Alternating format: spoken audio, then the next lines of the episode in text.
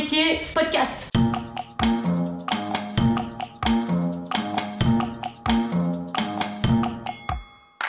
Un beau métier.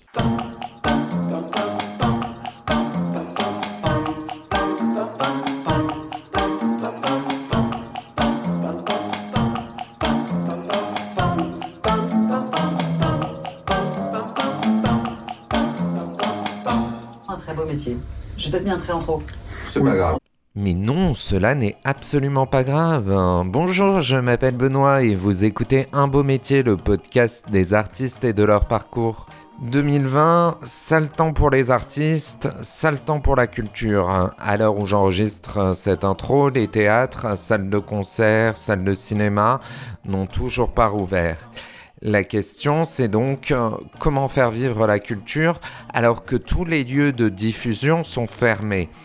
Eh bien moi, j'ai décidé, après une longue période d'abattement et une longue période de procrastination, que j'allais continuer à parler culture avec ceux qui voudront bien partager leur parcours artistique avec moi, avec vous. Si vous aussi vous avez envie de partager avec moi vos coups de cœur, vos coups de gueule, votre vision euh, du milieu artistique ou vos propositions, vous pouvez me retrouver sur Twitter, Instagram et Facebook en tapant Beau Métier Podcast. Vous écrivez Beau BO. Vous pouvez également retrouver les anciens épisodes sur toutes les plateformes de podcast. Il y en a plein comme Podcast Addict, Deezer, Spotify. Si vous pouvez me laisser des commentaires et noter le podcast euh, sur Apple Podcast par exemple, cela m'aide à gagner en visibilité. Pour notre invité Rudy Milstein, aussi la période est compliquée. Comédien, il s'apprêtait à monter sur scène dans une pièce chorale au mois de janvier, projet pour l'instant repoussé à la rentrée. On devait également le voir au cinéma dans Les Cobayes, un film réalisé par Emmanuel Poulain-Arnaud avec Thomas Njijol, dont la sortie est pour l'instant prévue pour le 27 janvier 2021, mais tout cela ne va pas l'empêcher en tout cas de nous raconter son parcours. Rudy va nous expliquer d'où il vient, comment il a réussi à faire sa place dans le milieu du théâtre alors qu'une grande partie de son entourage familial est dans la musique, pourquoi sa rencontre avec Pierre Palmade l'a poussé à écrire ses propres sketchs? Il nous parlera de son amour de l'écriture, de ses premiers pas sur scène dans des expériences euh, un, un peu originales. Enfin, il nous dévoilera son grand projet qui l'occupe jour et nuit. C'est la réalisation de son premier long métrage. L'enregistrement a eu lieu au mois d'octobre. On a beaucoup ri pendant cet enregistrement. Je ne sais pas si cela va s'entendre car j'ai dû couper pas mal de passages. J'espère en tout cas que vous prendrez plaisir à l'écouter, à le découvrir et à suivre son parcours. Voici donc le beau métier de Rudy Milstein. Rudy, bonjour. Bonjour. Quand tu rencontres quelqu'un qui ne te connaît pas et euh, que tu lui dis que tu es comédien, quelle est la réaction euh, le plus souvent des gens? Ah merde C'est ça plutôt? Non, c'était bon. Quand j'avais 20 ans, c'était ah merde, t'es sûr? Après, euh, là maintenant ça va. Aujourd'hui, il y a plus de curiosité. D'accord. Est-ce qu'on te demande toujours si tu en vis Ah bah oui. Mais ça, même moi, je me le demande. ça, c'est une question que l'on se posera toujours. Que mes parents me posent chaque semaine. Tous les vendredis soirs à chaque Shabbat. Et ça va, cette semaine, t'as réussi à vivre? Bon, ça c'est malheureusement, c'est la question qui qu'on se posera tous toujours, quoi. D'accord, alors pour comprendre euh, justement si tu as envie, on va repartir quelques années euh, auparavant. On va repartir dans ton enfance. C'est notre première partie qui s'appelle Au départ.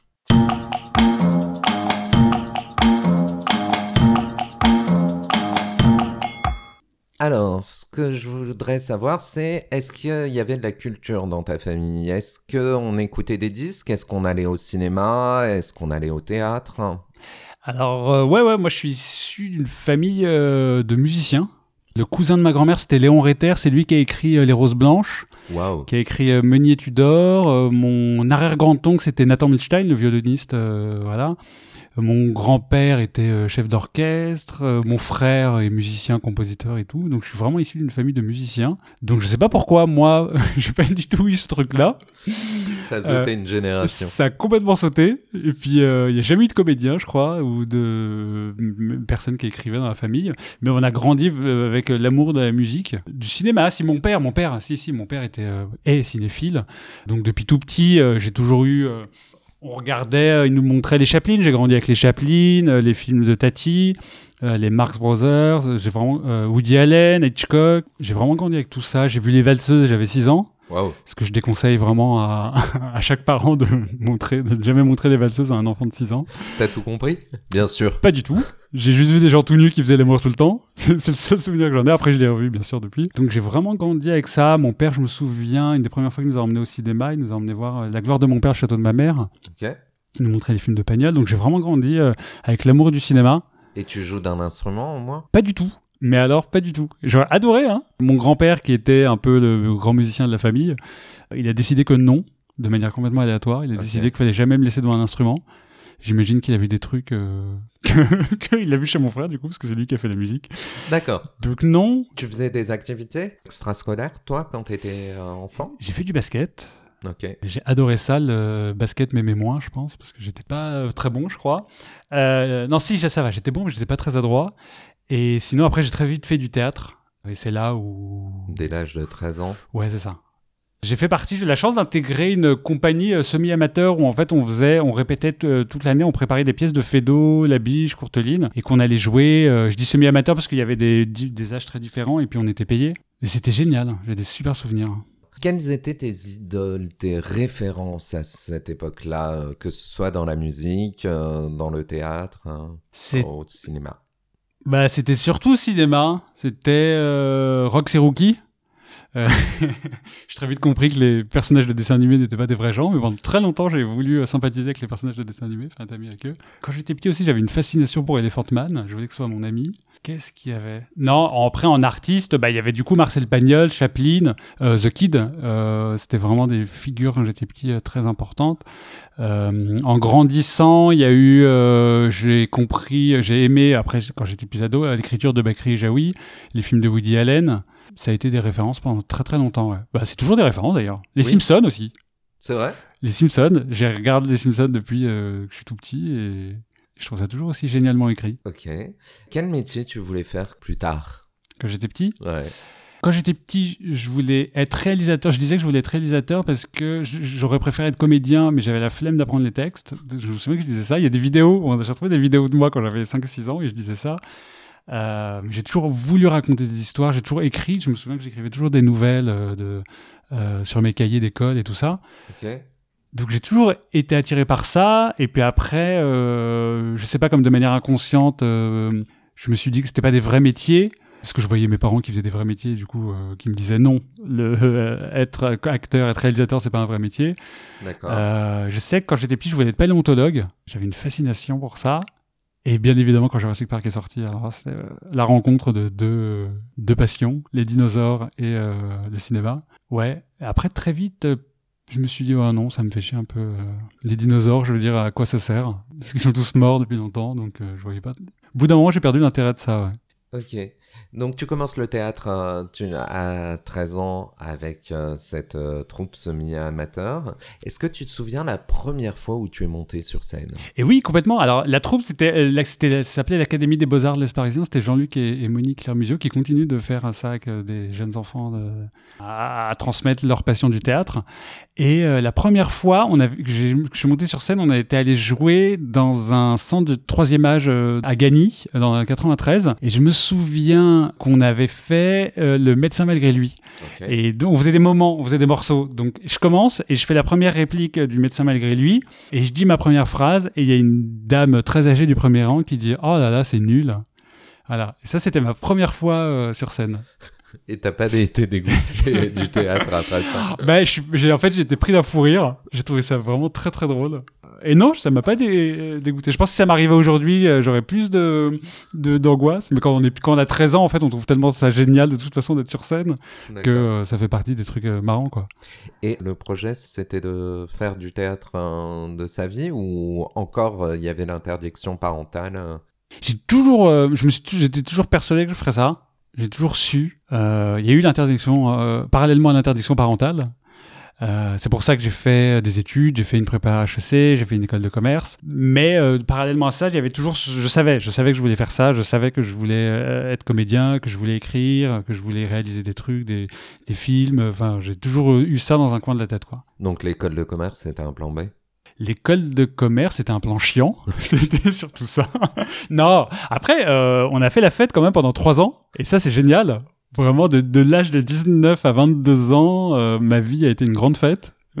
Euh, avec plein, plein, plein d'expériences. Donc, au final, c'était euh, très... j'ai appris plein de choses. Et les deux ans de prépa HEC aussi, c'était super. J'ai appris énormément de choses, de culture générale, et puis de une rigueur, puis un truc d'écriture aussi. un truc de travail. Enfin, j'ai la, la prépa HEC, j'ai, j'ai, à part les maths, j'ai beaucoup beaucoup aimé. Et le- non, l'école de commerce, c'est n'importe quoi. Non, mais ça, ça n'a aucun sens de faire des écoles de commerce, en fait. On fait payer des gens 7000 euros euh, l'année. Non, mais c'est un scandale quand on y repense. On fait payer les gens 7000 euros l'année pour faire la fête, quoi. On, que, on avait un open bar un jour sur deux. Après, c'était au début des années 2000, donc je pense que ça a changé un peu depuis, peut-être. Je sais pas, j'espère. C'est un scandale. Non, mais c'est très drôle, hein. J'ai gardé de très bons souvenirs. J'ai encore plein de potes de l'école de commerce. euh. D'accord, donc appel à tous les étudiants qui veulent entrer en école de commerce.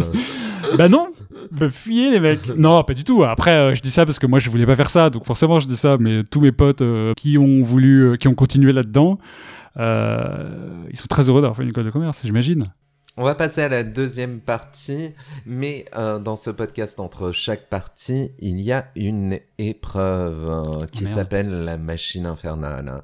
Alors la machine infernale, c'est pas celle de Cocteau, c'est- c'est une machine qui tire au sort des questions auxquelles euh, tu dois te soumettre et auxquelles tu dois répondre.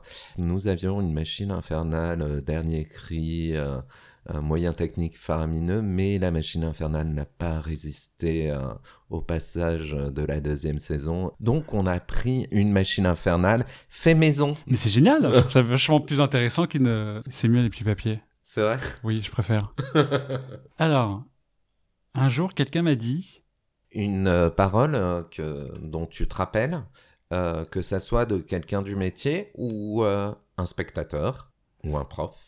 Euh, une fois, une des premières fois que, je j'ai joué sur scène, c'était Mes meilleurs ennuis, une pièce de Guillaume Mélanie. Et à un moment, il y avait un monologue où je disais Ah, j'en ai marre de ça, j'en ai marre de ça, j'en ai marre de ça. Et je fais tout mon monologue et je finis. Et à la fin, il y a la spectatrice du premier rang qui dit Oh, on s'en fout. Sympa Ouais, ça m'a beaucoup fait rire. Après, on m'a dit des trucs plus sympas que ça quand même. Mais j'ai tendance à me souvenir que du pire. Euh, Enfin, parce que je trouve que c'est les plus drôles. de- Je, trouve, je trouve que les trucs, les, les, comment, les pires expériences sont au final les plus drôles. Mm. C'est peut-être mon côté euh, ashkénaze. Le- si, je me souviens des, de- de- des compliments qui ont compté et qui m'ont fait, qui m'ont rassuré, mais c'est, je, ça sert à rien de dire. C'est la deuxième partie euh, qui s'appelle Ça y est, je me lance.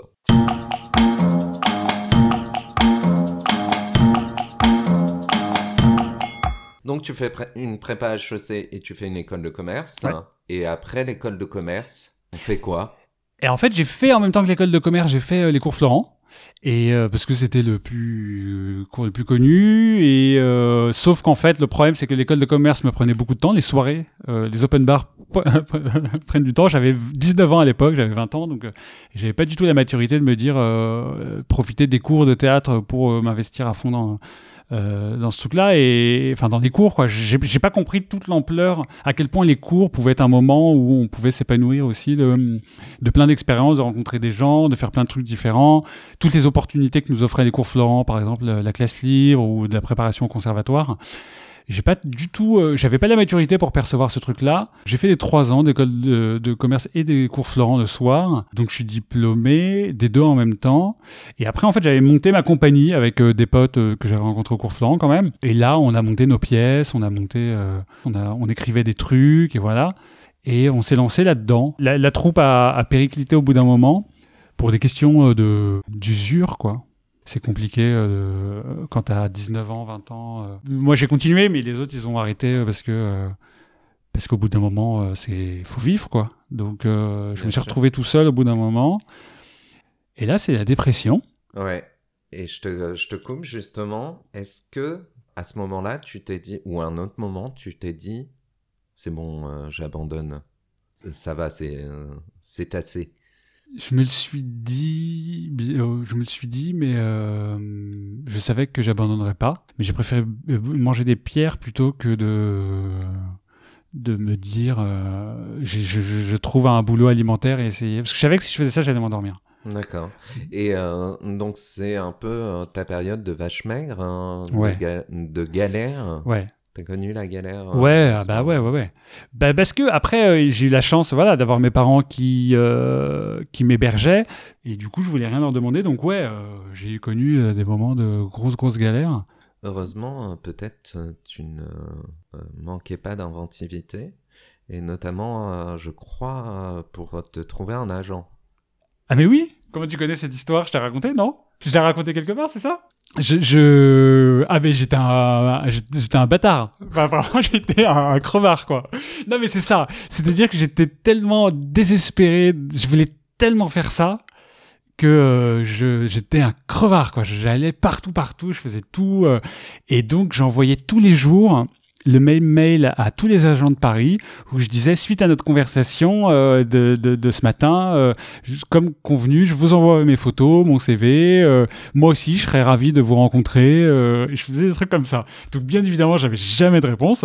Mais tous les jours, je faisais ça. Et un jour, il y en a un qui en a eu marre, qui m'a appelé, qui fait S'il vous plaît, est-ce que vous arrêter vos spams?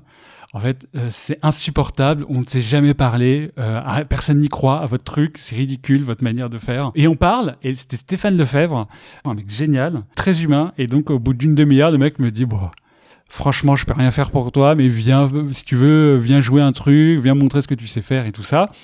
Et donc, je vais dans son agence, je joue un truc, il est content, il fait bon, vas-y, allez, euh, je te prends. Et voilà, c'est comme ça que je me suis trouvé un agent. euh, je, pense que c'est ça qu'il faut faire. Il faut. euh, et puis à côté de ça, j'écrivais tous les jours des trucs. Je passais, euh, je, disais oui pour tout. Je disais oui pour faire des, des, des figures pas payées dans des publicités internet pour des produits qui n'existent pas. Je, disais oui à tout quoi. Je, je rencontrais le maximum de gens. Toute l'énergie que j'avais pas mise dans le théâtre au moment de, parce qu'à cause de l'école de commerce, je l'ai mise dans ces années-là où où j'allais à tous les, les auditions trouvées sur internet des projets pas payés. euh, j'ai rencontré le maximum de gens. J'ai rencontré, c'est là que j'ai rencontré un mec super qui s'appelle Stéphane Malassagne. J'avais joué dans sa pièce. Et c'est là que j'ai rencontré, euh, du coup, pour passer l'audition de euh, la pièce de Guillaume Mélanie, euh, Mes meilleurs ennuis. On s'arrête là parce Ouais. que c'est la fin de notre seconde partie. On va passer à la troisième qui s'appelle Jour après jour. Mais avant. Ah oui, petit papier. Alors, après un spectacle, je. après un Qu'est-ce spectacle. que tu fais après un spectacle? Est-ce que tu es du genre euh, à t'isoler euh, ou euh, à rentrer dormir parce que euh, il faut recommencer le lendemain? Ou au contraire plutôt aller boire aller boire des coups avec les copains? Aller boire des coups avec les copains, bien sûr. Aller boire des coups, aller faire des blagues. Ça dépend des spectacles. Il y a des spectacles où je peux sortir tout de suite. Et il y a d'autres spectacles, par exemple, euh, Valentine, euh, ma pièce, ça me demandait tellement de- d'efforts, euh, parce que, pour plein de raisons, parce que j'avais écrit, je jouais dedans, donc c'était émotionnellement très intense. Enfin, c'était complexe. Et du coup, j'avais toujours besoin de 5 minutes avant de sortir, mais sinon, ouais, de manière générale. j'ai besoin de, de, de... Alors, de- quand je dis boire des coups, c'est pas m'alcooliser forcément. Hein, c'est, Non euh, non, c'est plutôt euh, voilà, être Ouais. entouré. Ouais. Et euh, être entouré, ouais. Après, ça dépend. euh, les soirs euh, compliqués. Ouais, non, toujours. Même les soirs compliqués, les soirs où ça s'est pas bien passé, c'est toujours plus sympa. C'est pour ça que j'ai jamais voulu faire de seul en scène parce que se retrouver tout seul après une représentation, c'est vrai, je trouve ça vraiment trop déprimant, quoi. J'ai vraiment énormément d'admiration pour ceux qui font des scènes en scène pour ça, quoi. Ok, très bien. On passe donc à la troisième partie qui s'appelle Jour après jour.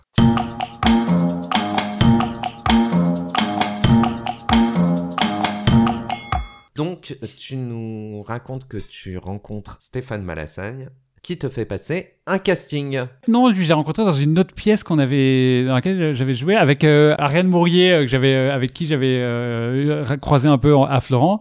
Et en fait, on s'est retrouvé dans une compagnie où la crise du théâtre, le, peu d'argent et tout ça, fait, que les, directeurs de compagnie essaient de trouver des solutions pour ne pas en perdre trop. Et donc, l'idée de ce, chef de compagnie pour économiser de l'argent, c'était de pas avoir de régisseur et du coup on envoyait les tops avec des bibles de garage qu'on avait dans les poches. et euh, mais c'était absurde. Tu crois rêver, quoi. Ouais. Tu dis non, ça peut pas. Et donc on était en habit, on faisait des Molières quoi. Donc on était avec des, mo- on était en habit de Molière et avec euh, des d'époque quoi, et avec des bibles de garage dans la poche et on envoyait les tops. Donc bien évidemment il y avait des problèmes de transmission. Évidemment. Donc t'appuyais sur un top, euh, l'effet suivant n'était pas envoyé. Du coup, euh, tu rappuyais, les autres, comme on avait chacun un bip, tout le monde se disait merde, il a oublié le bip. Donc du coup, tout le monde appuie en même temps et du coup, ça saute 15 effets. Et donc d'un coup, il y a tout qui se met en marche. Donc d'un coup, t'as la lumière qui s'accélère, la musique qui s'accélère, la lumière qui change, ça clignote dans tous les sens. Eh Non mais ça n'avait aucun sens. Et on jouait une pièce où en fait, le principe, ce que vous voulez, c'est que euh, ça se passait dans une chambre. C'était très à table. Et euh, à chaque fois qu'on ouvrait la porte de la, de, de- du vestibule, je sais plus quoi, on entendait la musique qui provenait du salon. Et donc, à chaque fois qu'on rentrait, il fallait appuyer sur le bip pour lancer la musique. Et on, quand on fermait la porte, il fallait appuyer sur le bip pour éteindre la musique. Et sauf que, bien évidemment, ça ne se raccordait jamais. Si bien que, en fait, j'ai compris au bout de six mois de représentation que c'était ça le but. Que c'était de faire en sorte qu'on appuie sur le bip pour euh, croire que la musique provenait du salon euh, pendant qu'on ouvrait la porte. Euh, j'ai mis six mois à chaque fois, je me disais, bah, c'est bizarre, pourquoi, pourquoi ils lancent chaque scène avec une musique. Mais ça n'était absurde. Donc, j'ai rencontré, enfin, j'ai beaucoup rigolé avec. Euh, euh, à cette époque-là, c'était vraiment très drôle, très cool. Et là, j'ai rencontré un mec qui s'appelle Stéphane Malassagne, avec qui, qui m'a proposé de, on s'est très bien entendu, et qui avait écrit une pièce qui s'appelle J'habite près de chez moi, et euh, qui, euh, il m'a proposé de jouer dedans. Euh, c'était avec André, je me souviens plus de son nom, celui- il, ça, tout le monde le connaît sous le nom de Passepartout D'accord. de Fort Boyard. Et entre autres, et donc on a joué cette pièce qui était très drôle, complètement barrée. D'accord. Après, le casting de, le casting de mes meilleurs ennuis? Je balance euh, toujours euh, sur internet, euh, j'envoie mes candidatures partout, je, regarde sur les sites, je cherche les trucs, je hum, les, les- les annonces. Et là, je vois l'annonce pour mes meilleurs ennuis, j'envoie la candidature et puis et puis j'y suis allé. Le jour de l'audition, je rencontre un mec qui s'appelle Arthur Fenwick Oui. et qui devient un super ami euh, et avec qui on a joué du coup mes meilleurs ennuis euh, plusieurs mois. Oui. Au théâtre d'Edgar. Au Ouais. café d'Edgar. À l'époque, c'était le café d'Edgar, ouais. D'accord. Arthur euh, Fenwick, qui est un ami à toi, Ouais. et vous jouez encore ensemble. Je crois que tu viens de jouer dans son court métrage. Exactement, t'es bien renseigné. ouais, euh, ouais, ouais, on continue de bosser ensemble. C'est vraiment un ami euh, très proche qui écrit euh, super bien, qui, qui réalise des, ses courts métrages dans le but euh, de, de- de faire des longs après. Et, euh, et on continue de bosser ensemble. Ouais, c'était il y a 10 ans. On continue de bosser ensemble 10 ans plus tard, donc c'est cool. Et puis mes meilleurs ennuis qui m'a fait rencontrer euh, Guillaume Mélanie, euh, Alexandra Chouaki, qui m'a euh, fait passer l'audition de euh, pour entrer dans la troupe de Palmade. Et donc s'ensuit une collaboration avec la troupe de Palmade. C'était Ouais. pour les sketchs Ouais, C'était pour les sketchs.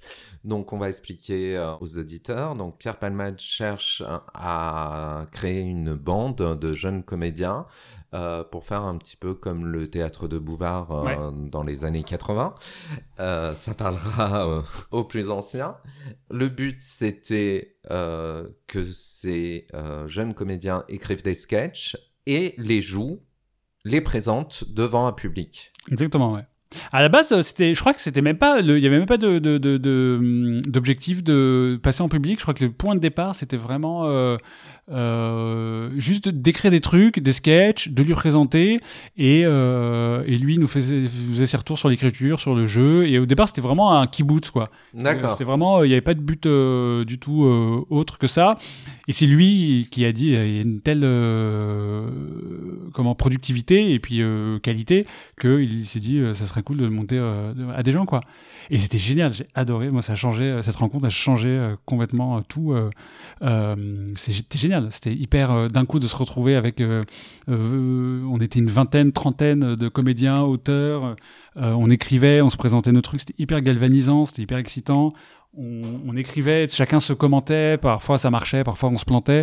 C'était, euh, j'ai adoré, c'était génial. C'était cette rencontre a été euh, formidable. Vous vous produisez au, au point virgule et au théâtre de la Gaîté Montparnasse, Ouais, d'abord, ouais, c'est ça, à l'hôtel de la Gaîté, euh, au grand point virgule, au grand point virgule à Montparnasse Ouais. toujours.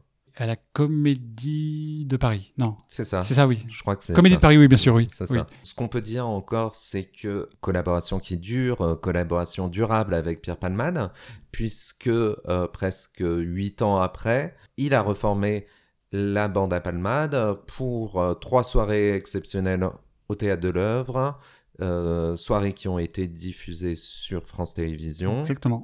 avec euh, Muriel Robin, Isabelle Nanty et François Berléand. Tout à fait. C'est un peu une famille. D'ailleurs, est-ce que tu pourrais dire que dans ce métier, c'est tout est une histoire de réseau ou de famille? C'est tellement, euh, on est tellement amené à avoir des moments de solitude, de doute, euh, tout ça, que c'est quand même euh, plutôt réconfortant de, d'avoir des groupes, des, des, des amis, des, des groupes de famille, quoi. C'est hyper réconfortant pour plein de, à plein de niveaux, quoi, de, pour se remonter le moral quand on a des moments compliqués.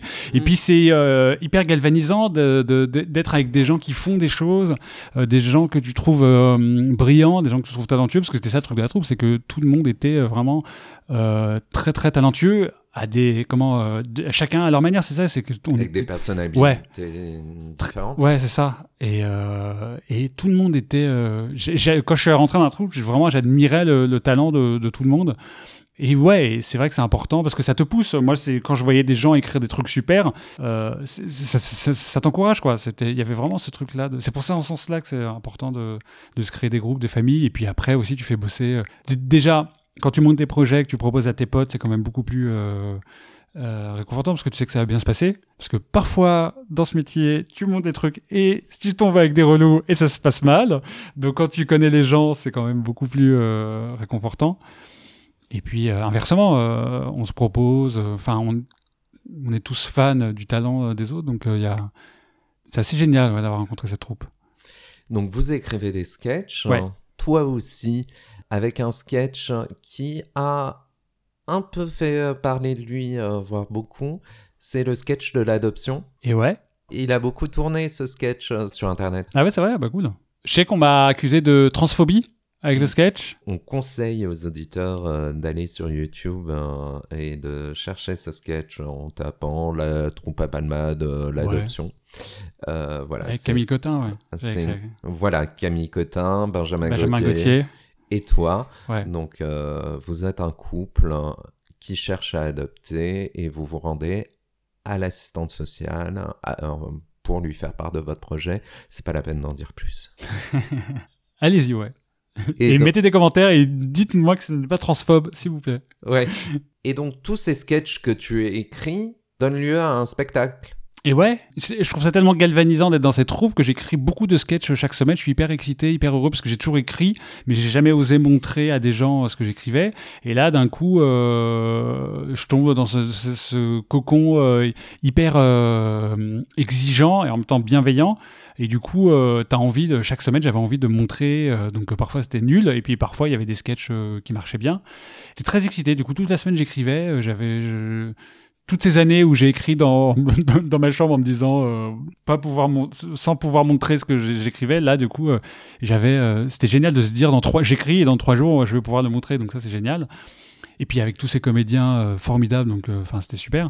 Et donc j'écris beaucoup de sketchs et Pierre Palmade m'appelle un jour pour me dire est-ce que tu veux monter un spectacle avec tous tes sketchs? Euh, il y a une place qui se libère au point virgule là euh. et donc c'est ce que j'ai fait j'ai sélectionné des sketchs j'en ai écrit d'autres pour que ça fasse une histoire euh, cohérente et voilà et j'ai fait les malheurs de Rudy au point virgule en 2012 ouais Ouais. Euh, au point virgule, au théâtre Héberto, Ouais. il y a eu une période d'exploitation de ce spectacle assez long. Quand Ouais. même. On a joué deux ans, on a joué au, Palais des Glaces, on a, fait la première partie de Pierre Palmade et Michel Larocque euh, au Casino de Paris pendant trois mois. Avec, euh, j'avais écrit euh, 20 minutes euh, qui résumaient un peu le spectacle en première partie, pour en première partie. Ouais, ouais, on a joué deux ans après la tournée et c'était génial. C'était génial, ça s'est super bien passé, ça a hyper bien marché et on a eu des super retours. C'était vraiment, euh, c'était une super euh, période quoi. C'était, euh, puis ça m'a permis de, de rencontrer beaucoup de monde, de gens. Il y a des gens, des producteurs qui sont venus, qui m'ont proposé du coup de leur écrire des films. Enfin, ça a été, ça m'a permis beaucoup de choses, ouais. Alors justement, est-ce que c'est à ce moment-là que tu as pu ressentir une, certaine forme de célébrité? Ah bah non. Bah non, pourquoi? À quel niveau? Au niveau de, des gens du métier Ouais. et célébrité Est-ce qu'on commençait à plus t'identifier dans la rue? Je crois pas. hein. Quand je vais à la synagogue chez mes parents, euh, oui, les gens ils me reconnaissent, mais, mais euh, c'est tout. C'est petit Milstein Ouais, c'est ça. Euh, si, si, euh, si, si. Après, oui, il y, a- il y a beaucoup de gens du métier qui étaient venus voir la troupe, euh, qui étaient venus voir du coup euh, les Malheurs de Rudy et euh, très bizarre de dire son nom toujours, ce titre, c'est vraiment très narcissique. Et oui, oui, si, ça m'a permis de rencontrer beaucoup de gens du métier. Et puis après, euh, si, ça arrive d'avoir des à la sortie du théâtre, quoi, de- des autographes, mais euh, ça va, je suis plutôt tranquille. Point de vue célébrité, ouais. Les spectacles s'enchaînent avec la troupe Alpalmade. On peut, on peut citer euh, Femmes libérées, Ouais. Flics, Ouais. même une comédie musicale, Cousin comme cochon. Eh oui, ah oui. Ah ouais, ouais, ouais. Bah, que des styles euh, hyper différents. Euh, Femme libérée euh, de Noémie Delattre. Euh, les flics, on avait coécrit avec euh, Johan Dionnet et Marie Lanchasse. Une pièce complètement débile. Et on s'était éclaté à la faire, cette pièce, mais c'était complètement débile. Et euh, Cousin comme cochon, euh, ouais, c'était génial. C'était Cousin comme cochon. On a eu la chance de le jouer euh, plusieurs mois après. Mhm. Et euh, c'était euh, c'est une colo, quoi. C'est une colonie de vacances. En 2018, tu écris euh, une pièce euh, qui s'appelle J'aime Valentine, mais bon. Oui, je l'avais écrite euh, en 2015 après les attentats. Je voulais parler un peu de l'identité euh, euh, religieuse, du, rapport qu'on qu'on a, euh, le rapport un peu complexé qu'on peut avoir par rapport à ses origines, à l'identité religieuse, et puis la place que ça peut prendre dans la sphère personnelle, et puis dans. Et puis surtout une pièce personnelle, euh, on va dire euh, semi-autobiographique. Ouais, après, euh, c'est comme les malheurs de Rudy, la première pièce, et Valentine, les gens, là, en sortant des malheurs, les gens me disaient, mais c'est tout, c'est, en fait, t'es comme dans la vie, comme ça, alors que non, pas du tout, et parce que le personnage était vraiment, il avait vraiment un souci psychologique, ce personnage-là, que, je jouais dans les, les malheurs, donc non, je ne suis pas comme ça, et là, dans Valentine, les gens, tout le monde me disait, c'est hyper autobiographique, alors que non, euh, il y a des éléments que j'ai pris de ma vie à droite à gauche, euh, voilà, de ton euh, histoire, de l'histoire de ton grand-père. Exactement. Oui, c'est vrai qu'il y avait des histoires qui étaient vraies comme ça, l'histoire de mon arrière-grand-père et, et, le, le rapport à comment au- à la religion. Mais après, tout le reste était complètement euh, romancé et inventé. Euh, mais oui, bien sûr. En fait, c'est des détails qui sont euh, les impulsions Mm. sont réels. Euh, les détails, euh, il y a des détails qui sont vrais. Après, les personnages et les mouvements euh, de l'histoire sont tout est romancé, quoi. Mais oui, c'était personnel, quand même. C'était, j'ai adoré jouer avec Agnès Miguras, avec Farid Bouznad, bosser avec Michael Chirignan à la mise en scène. j'ai adoré, adoré. Après, c'était, c'est toujours compliqué de décrire et de jouer en même temps. c'était, c'est une expérience complexe. Alors justement, euh, tu es comédien, mais tu es auteur aussi, puisque tu as commencé, à, t'as commencé à écrire, tu nous l'as dit très tôt, pour toi et ensuite euh, des sketchs. Comment on sait qu'on est auteur? Comment on sait qu'on a cette capacité à... Ben, je sais pas. je le sais toujours pas. Le déclic, ça a été euh, quand même Palmade, Pierre Palmade, euh, quand j'ai montré pour la première fois les choses que j'écrivais, les sketchs que j'ai écrits, et de la part de Pierre Palmade et de la part des gens de la troupe, qui étaient euh, assez euh, positifs. Pierre Palmade m'a vraiment encouragé à écrire, il m'a Mhm. fait beaucoup de, de- de compliments sur l'écriture, et c'est ça qui m'a donné confiance euh, euh, dans l'écriture. C'est ça où je me suis dit, bon, un mec qui écrit aussi bien euh, te dit ça, c'est quand même, euh, c'est cool. Donc ça a été ça. Après, j'ai du mal à, à m'exprimer, euh, à dire des choses euh, intelligentes tout le temps dans la vie. Donc j'ai besoin de les écrire. J'ai besoin d'écrire pour dire tout ce que j'ai dans la tête et que je n'arrive pas à dire euh, dans la vraie vie. Euh, donc l'écriture, ouais, j'avais besoin de l'écriture pour ça, ouais. D'accord. Et on va parler, on va parler maintenant de cinéma, puisque après ce, après J'aime Valentine mais bon, tu as réalisé ton premier court-métrage Oui, qui s'appelle Mon combat. oui, L'histoire euh, d'une femme euh, qui apprend que dans une vie an- antérieure, elle a été Adolf Hitler. et ouais. C'est un film complètement personnel. Non non c'est pas vrai. C'est Joséphine Demeaux avec de rôle qui est formidable. Ouais. Suite au, au- au malheur et suite à J'aime Valentine, mais bon, on m'a proposé de, de, de, faire des films. Des producteurs sont venus me voir pour me proposer d'écrire des films. Euh, je voulais euh, réaliser un court métrage pour savoir déjà si j'y arrivais, si ça m'intéressait, parce que je savais pas, j'avais jamais fait.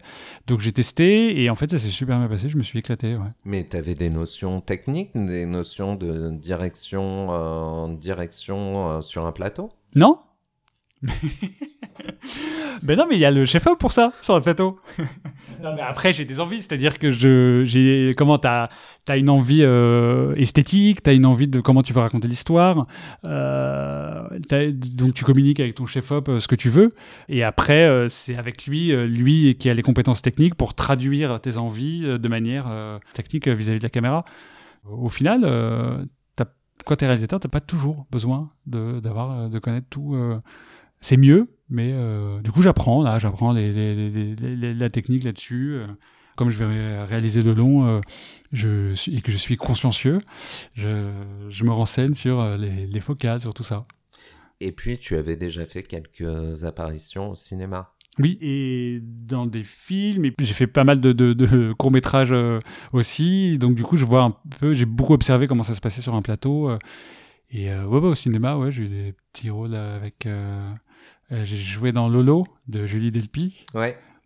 avec euh, Karl Lagerfeld. où je suis rentré dans la loge de Karl Lagerfeld et il a et en fait non je rentre dans une tente qui était sur le quai du, du métro. Ils avaient fait installer ça et il y avait plein de revues et donc je me pose et je lis une des revues et, et en fait là d'un coup il y a un régisseur qui vient qui me défonce et qui dit c'est le magazine de Karl et il ne supporte pas qu'on touche. Donc du coup je suis obligé de jeter tous les magazines et on va devoir en racheter et je fais ah merde. Ah, ok. Donc vraiment. Et non mais en fait c'est marrant parce que euh, tout le monde autour non mais ce qui était très étonnant c'est que tout le monde autour euh, se comporte comme s'il y avait Dieu qui arrivait vraiment. Sur, qui arrivait sur le plateau. Et sauf que lui quand il arrive il est hyper sympa. Il te parle il, est, il était vraiment euh, euh, très humain très très très très sophistiqué mais euh, hyper simple et gentil euh, et, et humain et bienveillant et tout ça mais c'est juste tout le monde autour euh, qui te dit attention, tu parles avec Dieu là. Donc euh, ah, t'as lu le magazine de Dieu, donc euh, t'es relou quoi. Donc, j'ai joué avec euh, Karl Lagerfeld, c'était une super expérience avec Julie Delpy qui est très très drôle, que j'adore. Julie Delpy, ça fait partie de mes euh, mes références euh, euh, en, en écriture, en cinéma. Donc euh, jouer avec elle, c'était vraiment très cool. Euh, avec Danny Boone, Vincent Lacoste et tout, c'était super, une super expérience. Ok, très bien. J'ai une mauvaise nouvelle. C'est la dernière fois que tu vas tirer Ah, au sort une question.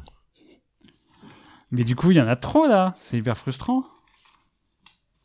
Je ne sais pas lequel choisir. C'est comme au tarot. J'ai l'impression que si ma vie va changer si je prends pas le bon petit papier. Ah, et Dans mon métier, ce qui me fait le plus peur, c'est.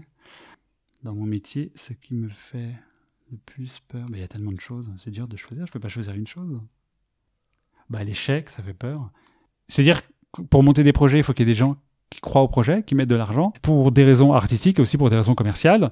Euh, et que si ça, si ça ne rencontre pas le, le- le succès auprès du public, euh, bah, ces gens-là perdent de l'argent. Et du coup, ils hésitent après à te reproposer derrière euh, de Bien remonter sûr. ton projet. Donc, euh, c'est juste cette peur-là de se dire, j'espère que je vais pouvoir continuer de monter mes projets. Et demain, qu'est-ce qui va se passer? Alors, ton premier long métrage, Ouais. qui s'appelle? Je ne suis pas un héros.